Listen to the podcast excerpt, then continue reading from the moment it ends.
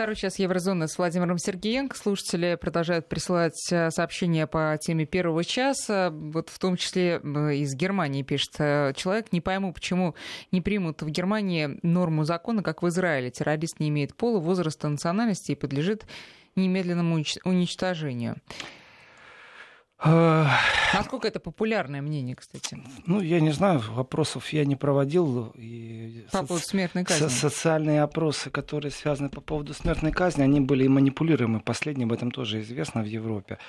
Э, давайте так. Вообще история, вот это действительно разговор, который, ну, не надо его избегать. И здесь нужно говорить то, что думаешь.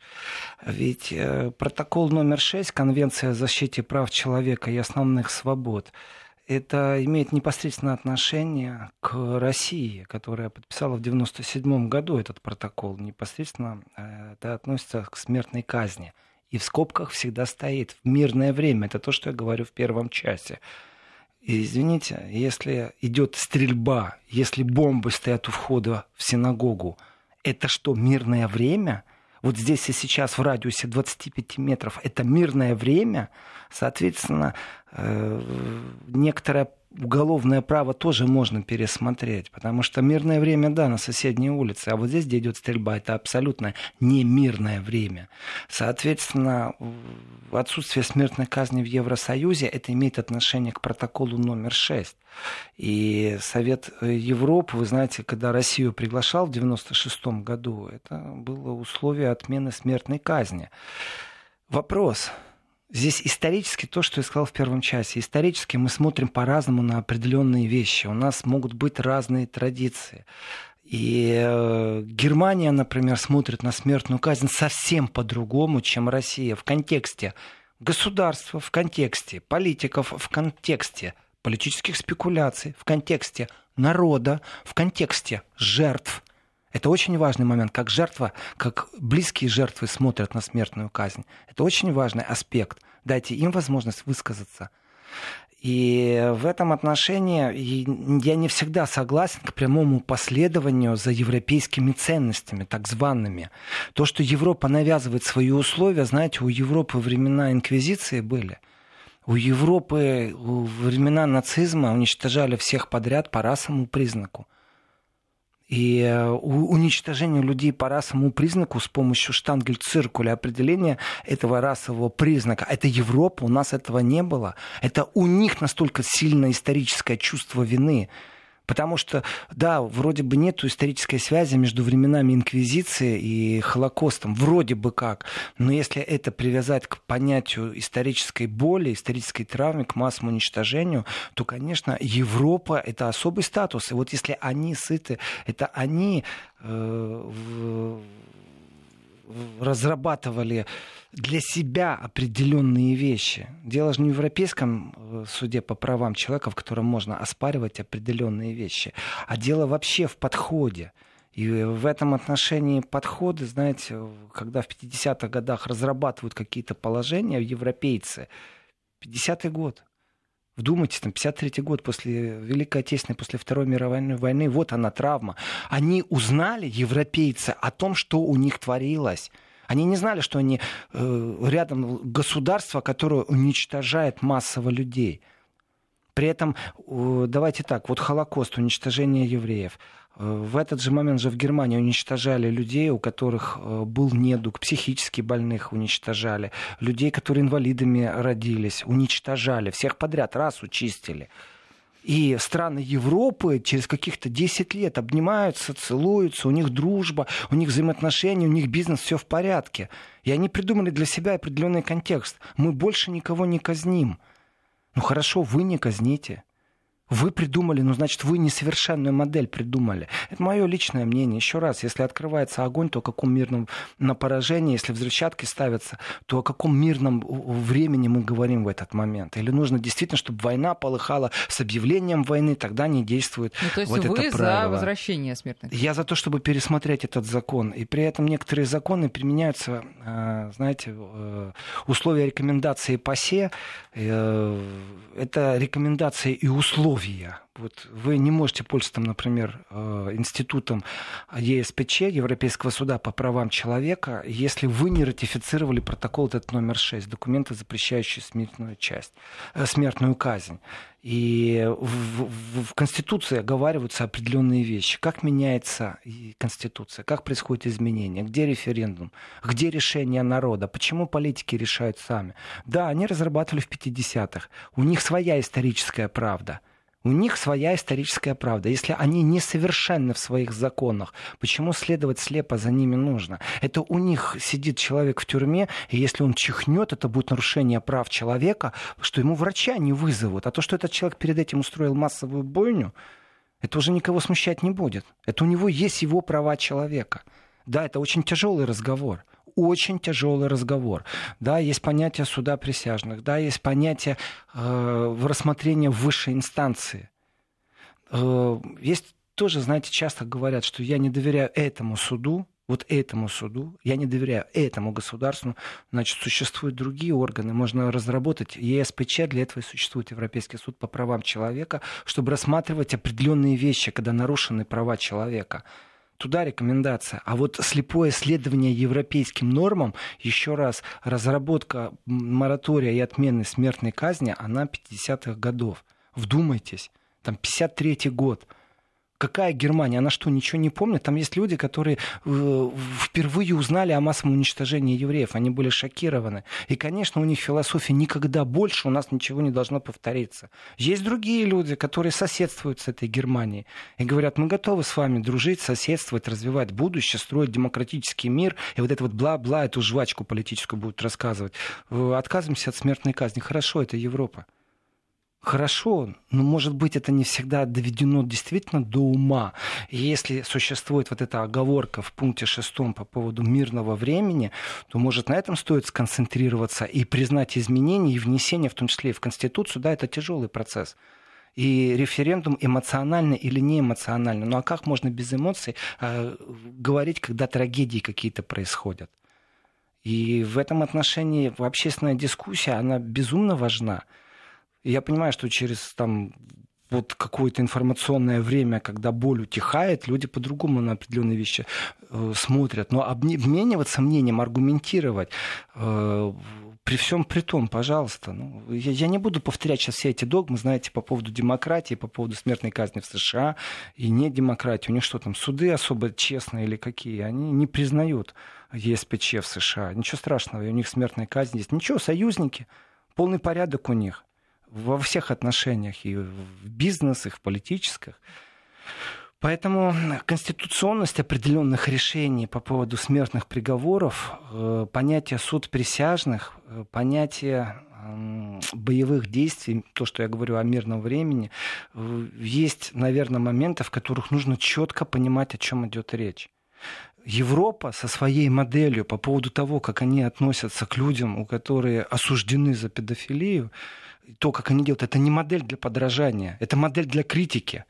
Потому что их толерантность, она на грани фола на а самом что это за модель? деле.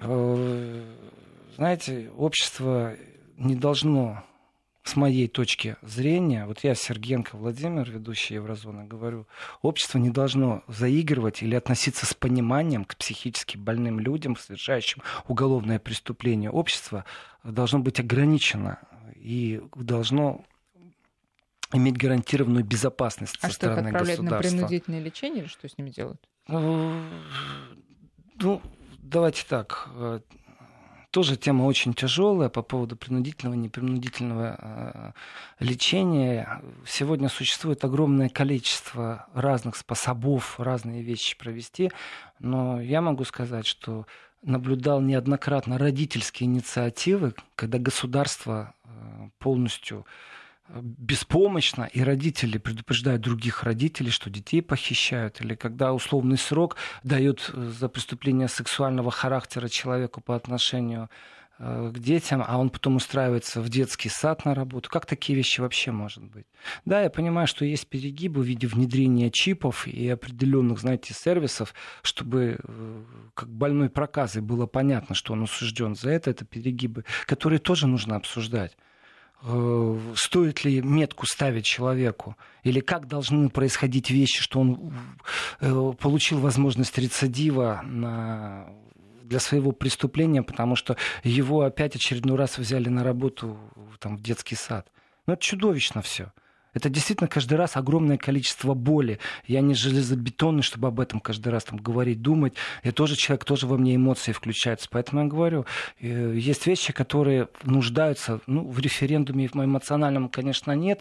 Но понятно, что то, что закреплено Конституцией, может изменено только быть с изменением Конституции. А это уже совсем другие механизмы. И слепое копирование европейских моделей, вот вы спрашиваете, а что там? Да у них по-разному там, в разных странах тоже. Одно дело Польша, другое дело Германия, третье дело Франция. Но тем не менее, э, вот глобально, если взять эту тему, э, определенная толерантность и заигрывание, ах, они тоже люди, у них тоже права человека есть. Дайте возможность высказаться жертвам или близким жертвы. И тогда полностью можно изменить восприятие по поводу прав человека. Потому что получается, у одних эти права есть, они ими злоупотребляют, а других уже этих прав нету вообще никак. Соответственно, э, слепое копирование определенных моделей без адаптации к региону, к нравам. Ну, давайте так, существует э, понятие, вот тоже, оно вроде бы как антизаконно понятие кровной мести. Если вернуться к понятию э, русского права, самый первый свод, э, скажем так, прав законодательных норм который известен на Руси, там тоже это описано по поводу кровной мести, кто что может, если нету э, родственников, то в казну нужно платить. То есть есть вещи, которые человечество тревожит издавна, издревне. И ответ на этот вопрос, он неоднозначен. Если Европа вдруг решила, то она понятия не имеет, что такое кровная месть. Или она все-таки действительно в своем позвоночнике имеет страх, потому что то, что она приносила уже в эту цивилизацию и говорила, что это правильно, правильно. Несколько раз это было и повторялось. Чистки, которые Европа у себя устраивала, географическая Европа сейчас, без привязки к какой-то стране, то это и диктует определенное восприятие, которое может быть мне абсолютно чуждым. Я говорю о том, что слепо повторять надо, некоторые вещи надо пересматривать. Потому что если исходить только из статистики, сколько осужденных, я помню, статистику Amnesty International, что порядка 18% приговоров во всем мире являются несправедливыми. По каким критериям и что это обсуждается, ну, поэтому и есть понятие суд присяжных. И как это происходит? Если взять Китай, если взять уйгуров, если взять Кавказ отдельно, то давайте не будем сравнивать э, вот судьи и менталитет, и обычаи, и традиции, которые присутствуют. Да, мы идем на шаг вперед, конечно, развиваемся именно в направлении улучшения цивилизации и определенных норм. А, Еще раз, США, все в порядке у них с Европой. Европа им не навязала определенную модель. Европа почему-то решила, что на России может навязать определенную модель Дискуссионный вопрос. Тяжелый дискуссионный вопрос. И э, вот изменение определенных частей, в том числе и Конституции, это как можно вообще к таким вещам подходить без дискуссии в обществе? Ну, невозможно это подойти.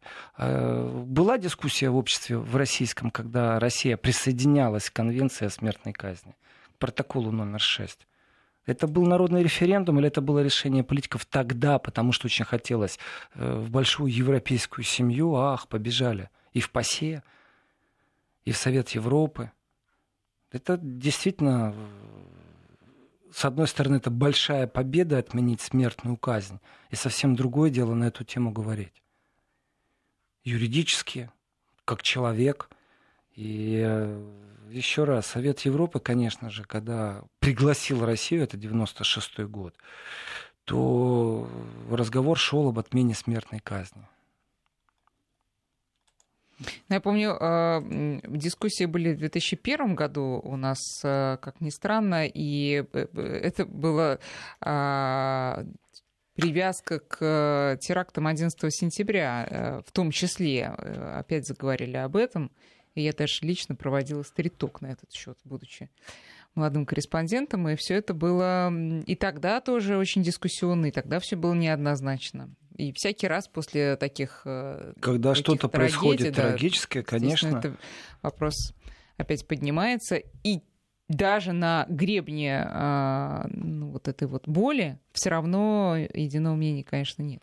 Нет единого мнения, действительно нет. Ну, давайте так, высшая форма демократии это ни в коем случае не э, присоединение э, к, к тем, кто придумал что-то где-то там. Вот Совет Европы что-то придумал, вот такое слепое присоединение к их постулатам, это не есть высшая форма демократии. Высшая форма демократии по сравнению с этим присоединением является все-таки референдум. И референдум, конечно, здесь тоже очень много вещей. Эмоциональная сопровождающая здесь и сейчас, когда информационная волна несет вот эту трагедию, несет эту боль, это очень эмоциональное восприятие. И когда вот утихла информационная волна, и обсуждать точно такой же вопрос. Уже не будет эмоционально составная в референдуме ну, так ярко выражена. И дайте право мне высказаться на эту тему. И в этом отношении, конечно, знаете, очень сильная дискуссия была, очень, очень мощная на самом-то деле. Это помните трагедию а, с столкновением самолетов в небе? Когда погибли дети, которые летели а, в Европу. И потом а, убийство.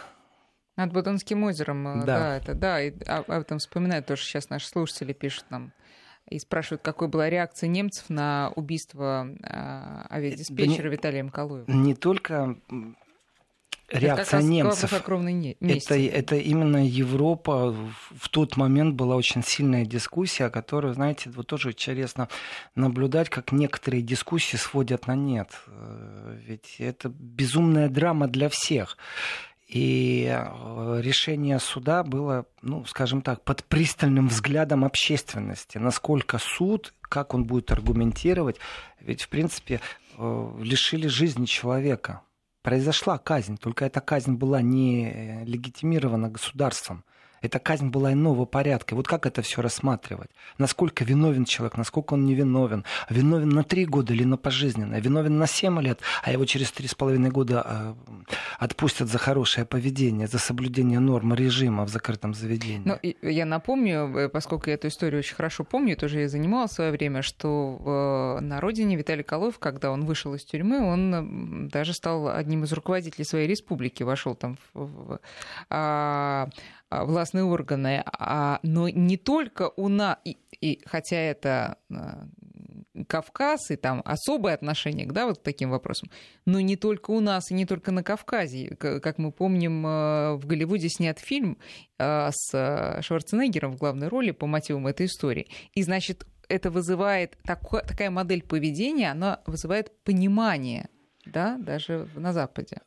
Ну, Слово понимание я не могу вот употребить, потому что понимать это значит согласиться, это значит дать право на э, повторный шаг, ну, на копирование этого шага, понимание. Э, дать судьи тоже не всегда рукопожатные, и иногда закон не может определить полностью всю меру или всю глубину ситуации. Э, но дело не в том, что законы резиновые. Дело не в том, что судьи принимают решения, а дело в том, что именно вот на трагедиях, таких страшных человеческих трагедиях, когда зашкаливающая боль, именно в этот момент общество дискутирует, а потом как-то оно забывает эту боль, ну, тоже все здесь понятно становится.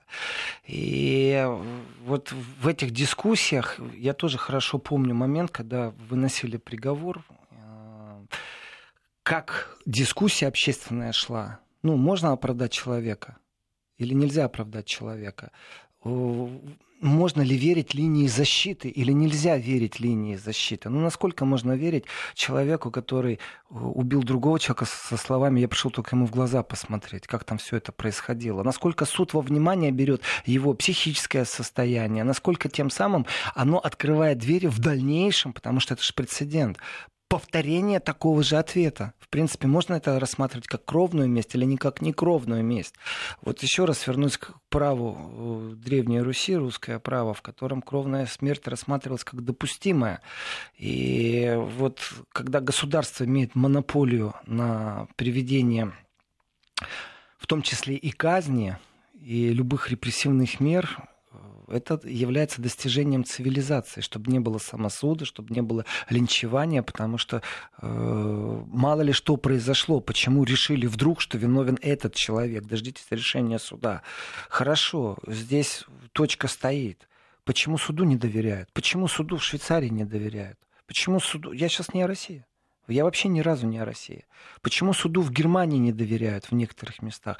Существует э, огромное количество. Почему эти, кстати, вот социальные опросы на эту тему? Это что же такая вещь очень специфическая? Почему существуют э, вот эти вот спецтюрьмы э, с повышенными мерами безопасности, в которых э, террорист, ведь дискуссия тоже идет очень сильно. Пока террорист живой, значит, будут попытки его освободить, значит, будут еще заложников захватывать.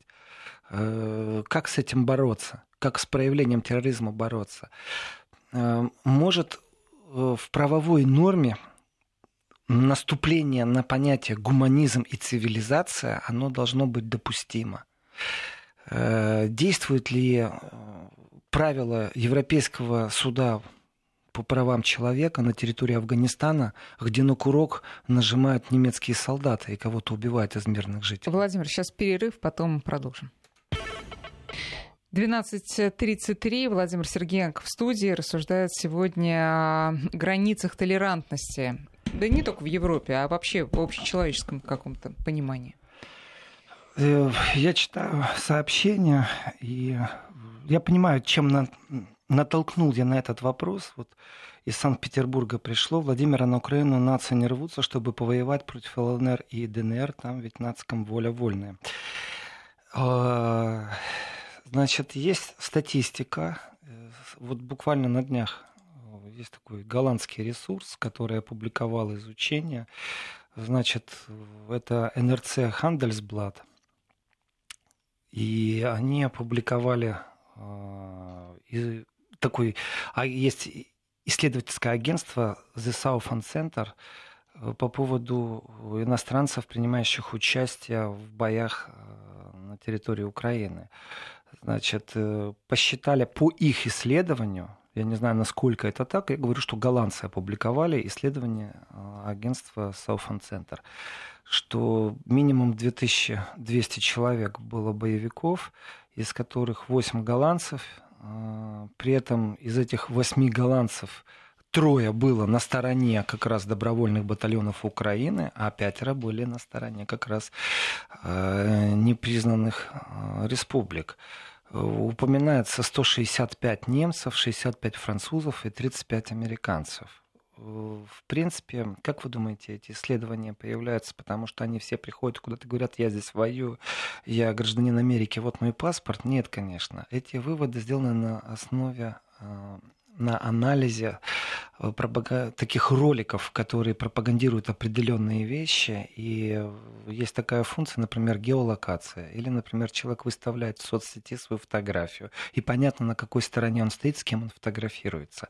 И, в принципе, если запустить правильного робота, который начинает собирать информацию по геологической привязке, то понятно, на какой стороне принимает участие. Ну, человек находится и принимает на чьей стороне.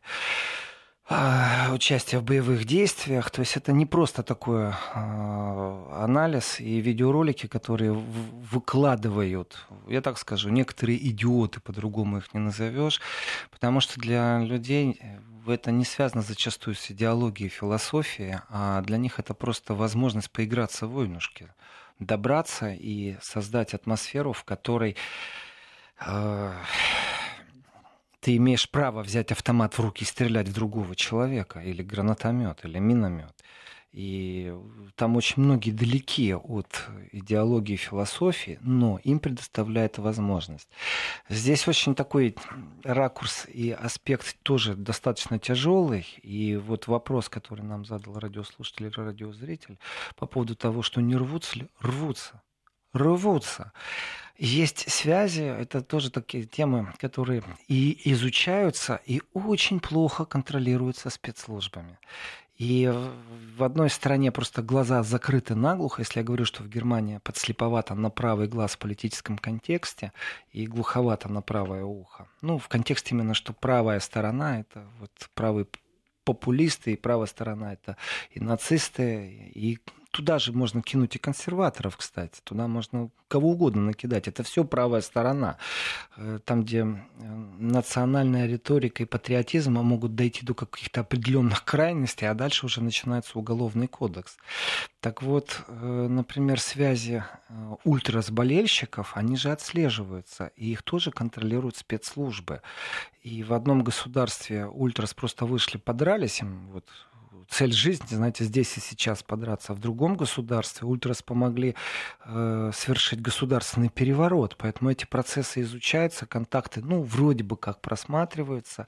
Зачастую ультрас э, футбольные, они несут в себе не только, знаете, так, э, патриотическое чувство за свой футбольный клуб, там хватает действительно и нацистской, и неонацистской символики, там много чего хватает, эти вопросы изучаются. Есть, я знаю, знаком, например, с людьми, которые пробуют это изучать на научном уровне, как взаимодействуют между собой ультрас и как с этим жить, потому что это самая законспирированная и самая боевая часть э, закрытая для нашего общества, мы даже не знаем, что там происходит, и как туда попасть, и что там внутри варится, и с каким это соусом. Я не хочу, например, знать из английского фильма, в котором непонятно, где вымысел, а, а где действительность. И научный подход здесь очень важен. Здесь вообще есть вещи, которые на грани научного подхода и действительно спецслужб, которые должны внедряться.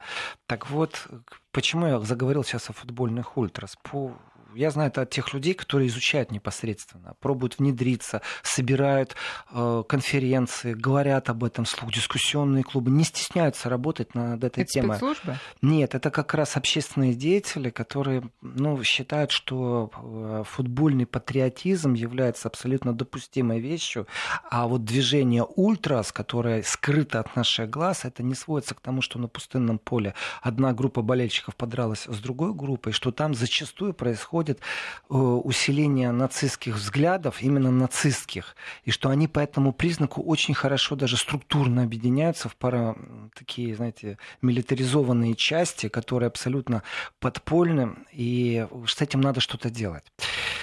И э, опять же, вот подслеповатость на, прав, на правый взгляд, когда в Германии происходит футбольный матч, в котором участвует Динамо Дрезден, это можно узнать зачастую, если вы случайно оказались рядом, это можно узнать по количеству овчарок, по жесткому поведению полицейских, по количеству полицейских. Э, некоторые станции, на которых должен поезд останавливаться, поезд остановится, но выйти будет невозможно, потому что происходит селекция болельщиков, потому что там присутствуют вот ультрас, которые вот просто обязательно будут провоцировать, обязательно что-то произойдет. Поэтому такое усиленное присутствие полиции.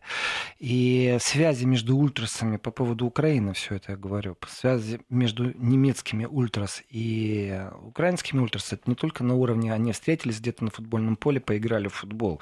Они еще встретились и на другом поле, и пообсуждали. И то, что публично доступно, и то, что ты знаешь, ну, грубо говоря, от информатора, который говорит, что да, эти связи поддерживаются на уровне «давай пойдем постреляем», «давай пойдем поразвлекаемся», это есть. И уголовно это наказуемо, но насколько спецслужбы Германии в этом отношении контролируют ситуацию, я думаю, не насколько. Вот действительно, их больше интересует участие этих ультрас на территории Германии, вот когда эксцессы идут во время или там, в преддверии или после футбольного матча. Вот там они должны прогарантировать безопасность.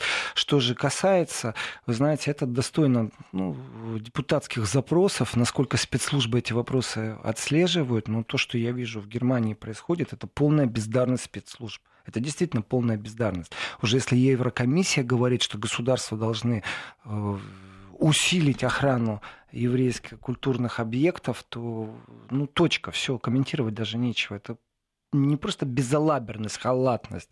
Э, это надо не людям в отставку уходить, это надо кого-то привлекать за то, что они бойкотируют или саботируют службу определенную. Почему все еще нет взаимодействия между спецслужбами, на этот вопрос ответа просто нет. Уже сколько раз эту Германию именно так встрясли теракты за последние 10 лет. Ну, вот пери- период царствования Меркель. Э, почему ну, а не... с еврейским уклоном разве? Там было много. Там разные есть. Давайте так, еще раз. Терроризм не имеет, я настаиваю на этом постулате, терроризм не имеет ни границ, ни религии, э, ни расовой принадлежности. Он и есть терроризм. Если человек на грузовике въезжает э, в толпу людей на рождественском рынке, в этой толпе может быть кто угодно. И при этом он что-то кричал на языке, который идентифицировали как арабский. Это терроризм и нельзя его как-то идентифицировать там особо по какому-то пути. Спецслужбы занимаются отслеживанием. Это произошла радикализация, исламская радикализация. А если человек с винтовкой тоже на территории Германии стреляет и бомбу закладывает возле синагоги, это тоже терроризм. Только это другой терроризм, и уголовная статья одна и та же. И в этом отношении полный провал работы спецслужбами. И я высказываю это, знаете, такое э, highly likely. Э, я думаю, что немецкие спецслужбы просто плевать хотели на связи вот этих вот ультрас, неонацистов, которые могут э, добраться до Украины для того, чтобы там пострелять или как-то пообучаться в каких-то лагерях.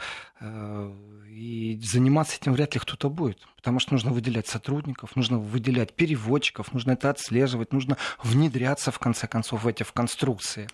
Знаете, тут э, из Германии, опять же, очень много слушателей из Германии, а пишут, что, ну вот по поводу возвращения возможного смертной казни, это философский вопрос, пишет слушатель, поскольку те, кто радует за возвращение смертной казни, готовы ли одновременно стать палачами эти люди? Или это кто-то должен стать а, это, палачом, и, мы знать его не хотим, и смотреть на него тоже не будем. А вопрос можно трансформировать вот во что. Не приведет ли это, ну, отчасти, может быть, к обратному эффекту, да, там многие поостерегутся вообще совершать преступления, на которые они сейчас а, готовы пойти, но не а, приведет ли наличие смертной казни к, ну, на самом деле, усилению каких-то, знаете, жестокости какой-то в обществе? А что, жестокости в обществе мало? Еще жестокости в общем мало? Еще больше будет.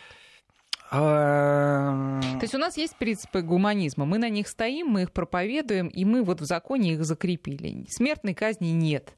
А мы говорим, нет, смертная казнь будет, если вы будете так себя вести. Если вы будете идти вот на такие бесчеловечные акты, да? Э, значит, вот нету какого-то тут абсолюта, получается, в этом гуманизме. Ну, это права и, человека... Потому это и философский про... вопрос, Владимир, что очень непросто. Права человека... Поэтому и важна дискуссия. Поэтому и важна общественная дискуссия. Права человека э, их много. И трактуют, знаете, очень часто там нарушение права человека на, там, на свободу слова. Да, например. на самовыражение. Очень да, часто э, забывают, что в правах человека есть одно главное право. Это право на жизнь. Сейчас, одну секундочку буквально перерыв. Вести ФМ. Да, пожалуйста. Э, вот есть такое понятие, это из Древней Руси идет, э, русская правда. Ну, свод законов русская правда. Есть Двинская уставная грамота 1397 год. Есть Псковская судная грамота 1467 год. А, и там прописано, в каком случае присутствовала э, смертная казнь. За кражу, совершенную в третий раз, но не за убийство, например. Воровство в церкви, конократство, государственная измена. И в древней Таруси существовало понятие кровной мести, и именно в русской правде э, не предусматривалась смертная казнь. Есть краткая редакция русской правды, где законодательно закреплялось право кровной мести. То есть, если произошла трагедия, родственники могут ответить. Государство эти вопросы э, прописывало, что можно, а что нельзя. То есть толпа не может линчевать, только родственники могут ответить. Вот что такое понятие кровной смерти. Толпа не имеет, правда, права здесь и сейчас принять решение о том, виновен или не виновен. Толпа имеет право требовать у государства абсолютно четкого исполнения законодательных норм. Но только толпу не спросили, когда отменяли смертную казнь. Я сейчас говорю о толпе в большом количестве. Точно так же и в Европе не было референдума по введению, по отменению. Это норма Совета Европы. Считается, что это достижение цивилизации. Но этих достижений цивилизации завтра Совет Европы постановит особый статус педофилов. Ну, слушайте, а не толпа Это же... Европа. Не, подождите, не толпа же управляет государством. Государством управляет определенная группа людей, которая, как считается, избранной. Если- Народ делегирует права по управлению государством своим избирательным правом. Правильно. Точка. Но если вы выйдете на улицу и еще, знаете, подальше от э, крупных городов и начнете а, спрашивать, какие у них там да, ценности, то ну, и некоторые ценности вас, вас ужаснут. Поэтому не эти люди а, пишут законы и так далее. Поэтому, ну, тут же тоже должен быть какой-то Законодательная власть, она делегирована, она прописана. И пока функционирует любая законодательная власть, это выше, чем право толпы здесь и сейчас решать что-то. Это выше законодательная власть. Изменение законов – это очень тяжелые вопросы, поэтому я произношу слово референдум. Э, Применение определенных норм, которые были общественным мнением без дискуссии, например, приняты или приняты под определенным давлением. Можно ли считать давление Совета Европы на Россию, когда а, России говорили, мы вас не примем в наши ряды, если вы вот, будете дальше э, законодательно применять смертную казнь на своей территории? На территории э, государства, у которого есть свое право, и у которого есть своя историческая необходимость. Еще раз, э, в, в протоколе 6 стоит четко мирное время. Отсутствие смертной казни в мирное время.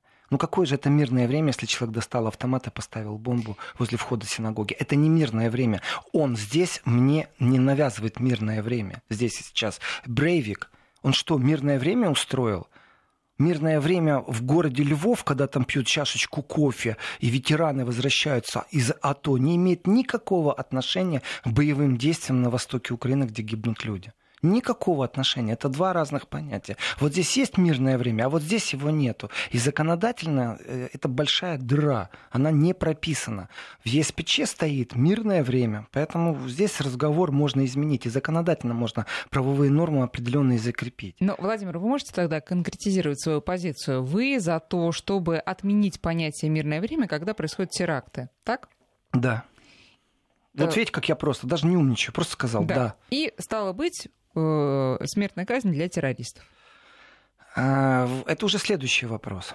Я считаю, что вначале законодательную базу пересматривать, где действует мирное время. Если введен режим чрезвычайной ситуации по каким-то признакам, если по каким-то признакам существует здесь сейчас понятие террористической угрозы, я говорю, между прочим, сейчас о Германии. Я говорю о Германии, где только что произошло, между прочим, два теракта. В одном теракте погибли люди, в другом теракте грузовик врезался в толпу машин, там никто не погиб, там просто люди в тяжелом состоянии. Ну, это вот на прошлой неделе все произошло. Если я становлюсь жертвой потенциальной теракта, если полиция мне говорит, сидите дома, твиттер полиции Галя говорил о том, что сертификация стояла, зеленый значок, я, знаете, как легким нажатием руки был в курсе событий, именно то, как это комментирует полиция там и сейчас. И полиция призывала людей сидеть дома, не выходить из бюро. Если вы уже добрались до работы, не выходите на улицу, потому что мы не понимаем, что происходит. Потому что там сейчас стреляют, потому что там заложены бомбы. То о каком мирном времени может идти разговор? Соответственно, если э, вы говорите следующий шаг о том, за смертную казнь или нет, я говорю, что я за пересмотр законодательной базы, что такое мирное время, что такое нет. И это не будет нарушать договоренности Конвенции протокола 6 э, Совета Европы с его рекомендациями. Это очень важный момент, очень важный аспект. И тогда действуют другие законы. И вот эти другие законы здесь и сейчас, у меня есть право на жизнь. И я хочу, чтобы мне это право гарантировали. Я хочу, чтобы мне это право гарантировали в Европе в первую очередь. И мне вот эти вот толерантные игры европейских политиков действительно мне не, ну как, мне все равно их игры. Я прекрасно знаю им цену. Я не просто так затрагиваю тему нацизма и того, как подслеповаты европейские политики на проявление нацизма. Их очень все это, их все это устраивает и в историческом контексте, и в реальном контексте. Где-то там хуже, чем у нас. Почему что это их это устраивает? Почему их это устраивает? Если бы их не устраивало, я думаю, они бы громко заявляли свое Нет, может, они возмущение. беспомощные в а. То есть у Меркель лейкопластер на рту, а, или у тех, кто распределял финансирование реновации улицы Бендера, у них тоже лейкопластер на рту. Они не могут даже свое мнение высказать по поводу там, э, легионов СС и празднования всего этого. Нет, они не хотят этого делать. Их никто не принуждает ни к чему. Они очень хорошо умеют критиковать общественные протесты в России, например. Ну где же их критика, когда не общественные протесты, а когда народные гуляния и празднования в честь эсэсовцев? Где их осуждение этих процессов? Нету. Они молчат. А молчать иногда это тоже преступление. Еще одно сообщение. Спросите у сторонников смертной казни не о том, готовы ли они стать палачами, а готовы ли они стать случайной жертвой ошибки, Виктор пишет. Я некоторое время назад сказал, дайте возможность говорить тем, кто близок к жертве. Мнение полностью будет иное, может поменяться.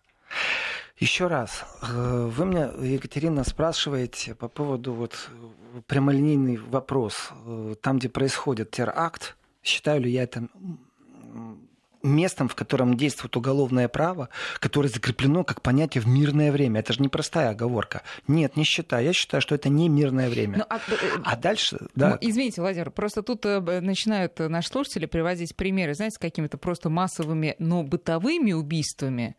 Тут вот на Дальнем Востоке недавно судили, знаете, самую а, пожилую, так сказать, а, массовую убийцу, э, убийцу в России. Вот. А чем эта ситуация отличается от той? А, и почему вот в этой ситуации тоже нельзя а, отменять э, понятие мирного времени. А Дискуссион, дискуссионный вопрос. Ну, давайте тоже разделять. Существует же в Уголовном кодексе различия между преступлением, тяжелым преступлением, рецидивным преступлением. Это все различия. Вроде бы как кража, а вроде бы как кража с отягощающим.